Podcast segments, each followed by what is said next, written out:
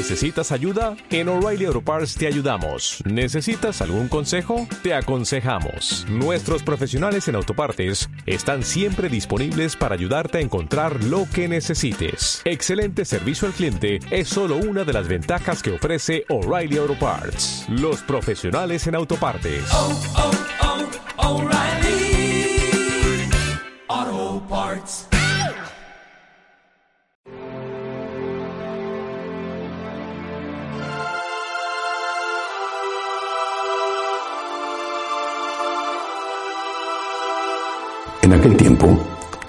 Jesús en Cafarnaúm, un centurión se le acercó rogándole, Señor, tengo en casa un criado que está en cama, paralítico y sufre mucho.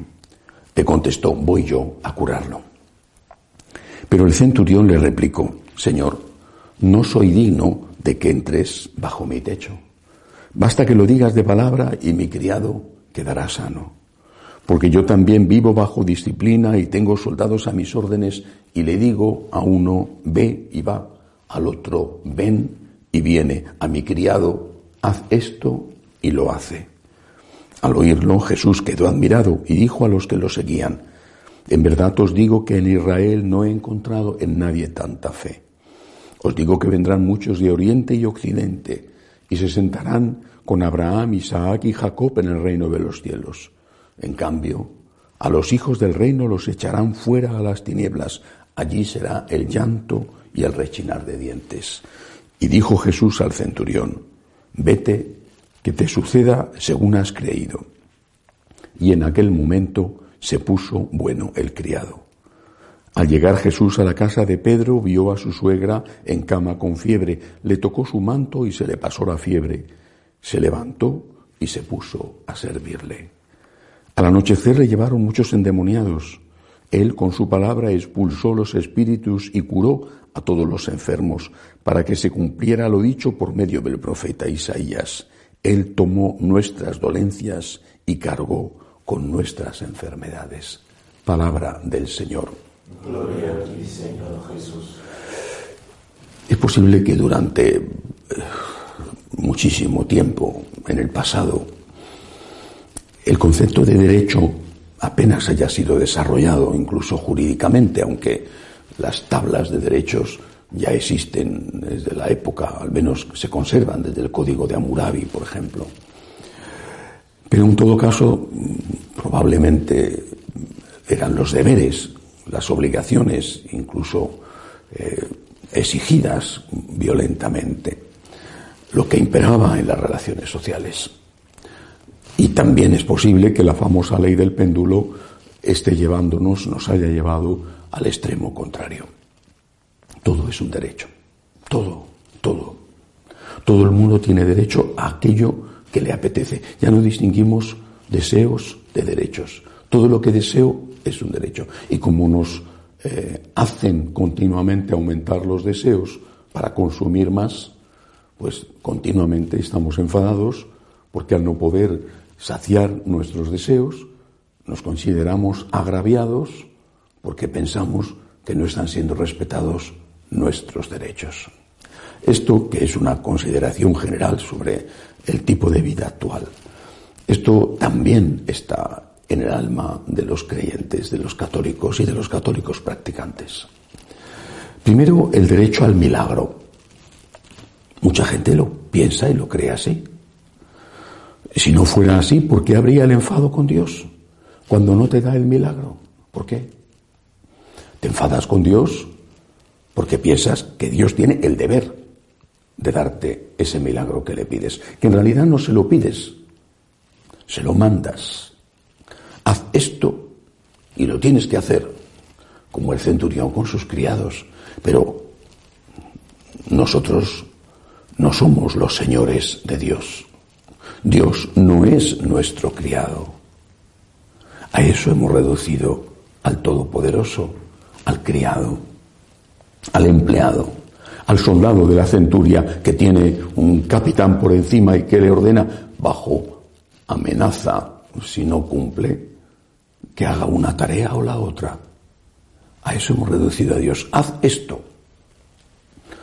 Y decimos por costumbre y no por convicción, te pido que, cuando en realidad estamos afirmando, estamos diciendo, te ordeno que, te ordeno que me cures, te ordeno, te ordeno.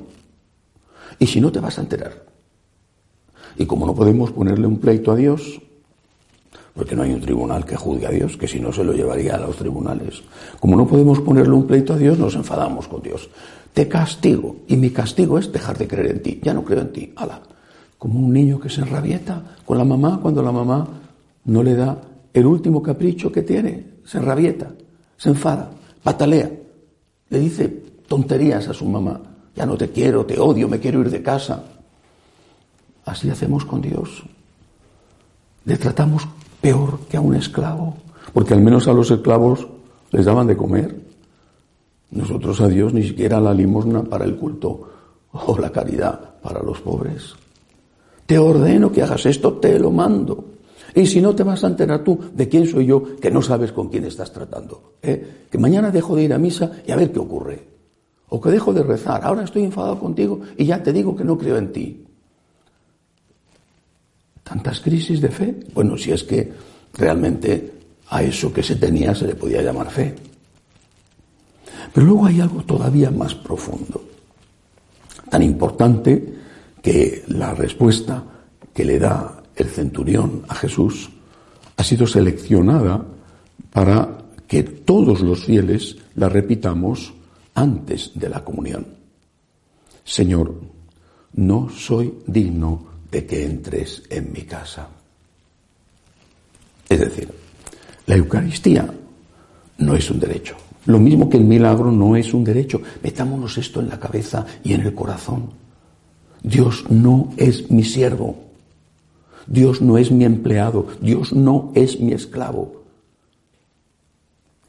Repito, para la inmensa mayoría de los católicos practicantes, sin darse cuenta quizá, Dios está a su servicio. Y del mismo modo, la Eucaristía no es un derecho. No sé cómo puedo decirlo más claro. No es un derecho. Nadie tiene derecho a la comunión. Nadie. La Eucaristía es un don. Porque la Eucaristía es una persona. La Eucaristía no es una cosa, es alguien y no algo. Y por tanto no tengo derecho a que alguien en contra de su voluntad, entre en mí o tenga una relación conmigo. No tengo derecho. Es un don que me hace Dios y que tengo que agradecer. Y por eso, repito, la Iglesia con sabiduría ha puesto esta frase del centurión antes de la comunión. Señor, no soy digno de que entres en mi casa. Y no lo dicen aquellos que estando en pecado mortal no van a poder comulgar. Por supuesto, ellos también lo dicen. Lo dicen todos, en pecado mortal o en gracia. Porque nadie, aunque esté en gracia, tiene derecho a la comunión. Nadie. Es un regalo infinito, inmenso, inmerecido. Y por eso tanto más debe de ser causa de agradecimiento. Tanto más hasta el punto de que la Eucaristía se convierta en Eucaristía, es decir, en acción de gracias. No soy digno. No tengo derecho. Esto tiene consecuencias importantísimas. Todo el debate sobre la comunión de los divorciados vueltos a casar ha girado en torno al supuesto derecho o a la necesidad de unas personas que por las circunstancias que sean, habrá de todo, incluso muchas inocentes, vieron roto su matrimonio. Y han rehecho su vida, a veces más de una vez, quizá se han convertido después de ese fracaso, en cualquier caso, desean comulgar, desean, como no desear comulgar si tienes fe? Muchos están todavía viviendo esto porque no pueden ir a misa debido a la epidemia y saben lo duro que es no poder comulgar. Pero no es un derecho, es un deseo, es un deseo, y un deseo noble, un deseo bueno, pero no es un derecho. Yo deseo tener salud, es un deseo noble, es un deseo bueno, Pero no es un derecho. Podré tener derecho a que el país donde vivo me preste una atención sanitaria concreta. Pero ¿quién tiene derecho a ser eternamente joven, sano? Eh, ¿Quién tiene derecho? La Eucaristía no es un derecho, es una persona, es alguien y no algo. Y nadie tiene derecho a eso. Es un don que se recibe siempre y que para recibirlo tienes que cumplir unas condiciones. Las que te pone aquel que te da el regalo, las que te pone aquel que te da el don. Esas condiciones son simplemente estar en amistad con Él. Que no es que si no estás en amistad con Él, y no es el único problema ni la única causa de enemistad el del divorciado vuelto a casar, ¿eh? Pero si no estás en amistad con Él, ¿por qué has robado? ¿Por qué has hecho daño a alguien? ¿Por qué has mentido? ¿Por qué eres un corrupto? ¿Por qué no has sido generoso pudiendo serlo? Si no estás en amistad con Él, ¿cómo vas a comulgar con Él? A ver, ¿en qué cabeza cabe que estés en comunión con alguien con el cual no estás en comunión? No es un derecho, es una persona. No hay derecho a la comunión, es un don. Y esta persona que es Cristo, que desea entrar en ti más de lo que tú deseas que Él entre en ti, pone solo esta condición. Comunión conmigo cuando haya comunión conmigo cuando aceptes mis enseñanzas y cuando tengas por lo menos el mínimo, eh, es decir, que estés en gracia de Dios. Cuando no somos capaces de entender esto, la vida se vuelve muy complicada. Estamos siempre protestando, siempre quejándonos, siempre hay algo que va mal. ¡Qué terrible! Y qué amargados y amargadores nos volvemos. Y con respecto a Dios, también lo mismo, siempre enfadados, siempre quejándonos, no me ha dado esto, no me ha dado lo otro, o no ha obedecido esta orden que le di, ¿quién se habrá creído este que es? O yo quiero que entre en mi casa, me da igual lo que él quiera, yo lo necesito y lo quiero. Pobre Jesús, pobre Dios, es el Señor, es el Todopoderoso. No soy digno de que entre en mi casa, no soy digno. Y lo único que puedo hacer es, aunque nunca sea digno, es por lo menos cumplir los mínimos de estar en gracia de Dios para que Él entre en mi casa. Que así sea.